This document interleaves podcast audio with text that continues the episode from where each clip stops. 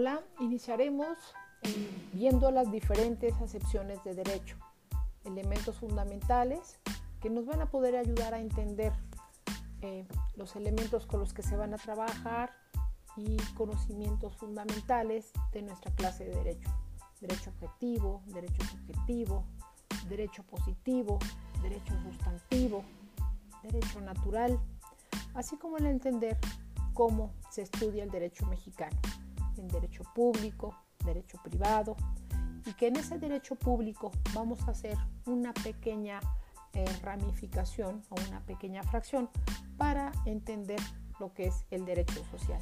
Derecho a la salud, derecho a la vivienda, derecho agrario, derecho al trabajo, derecho a la seguridad social. Ese es el contenido de este podcast.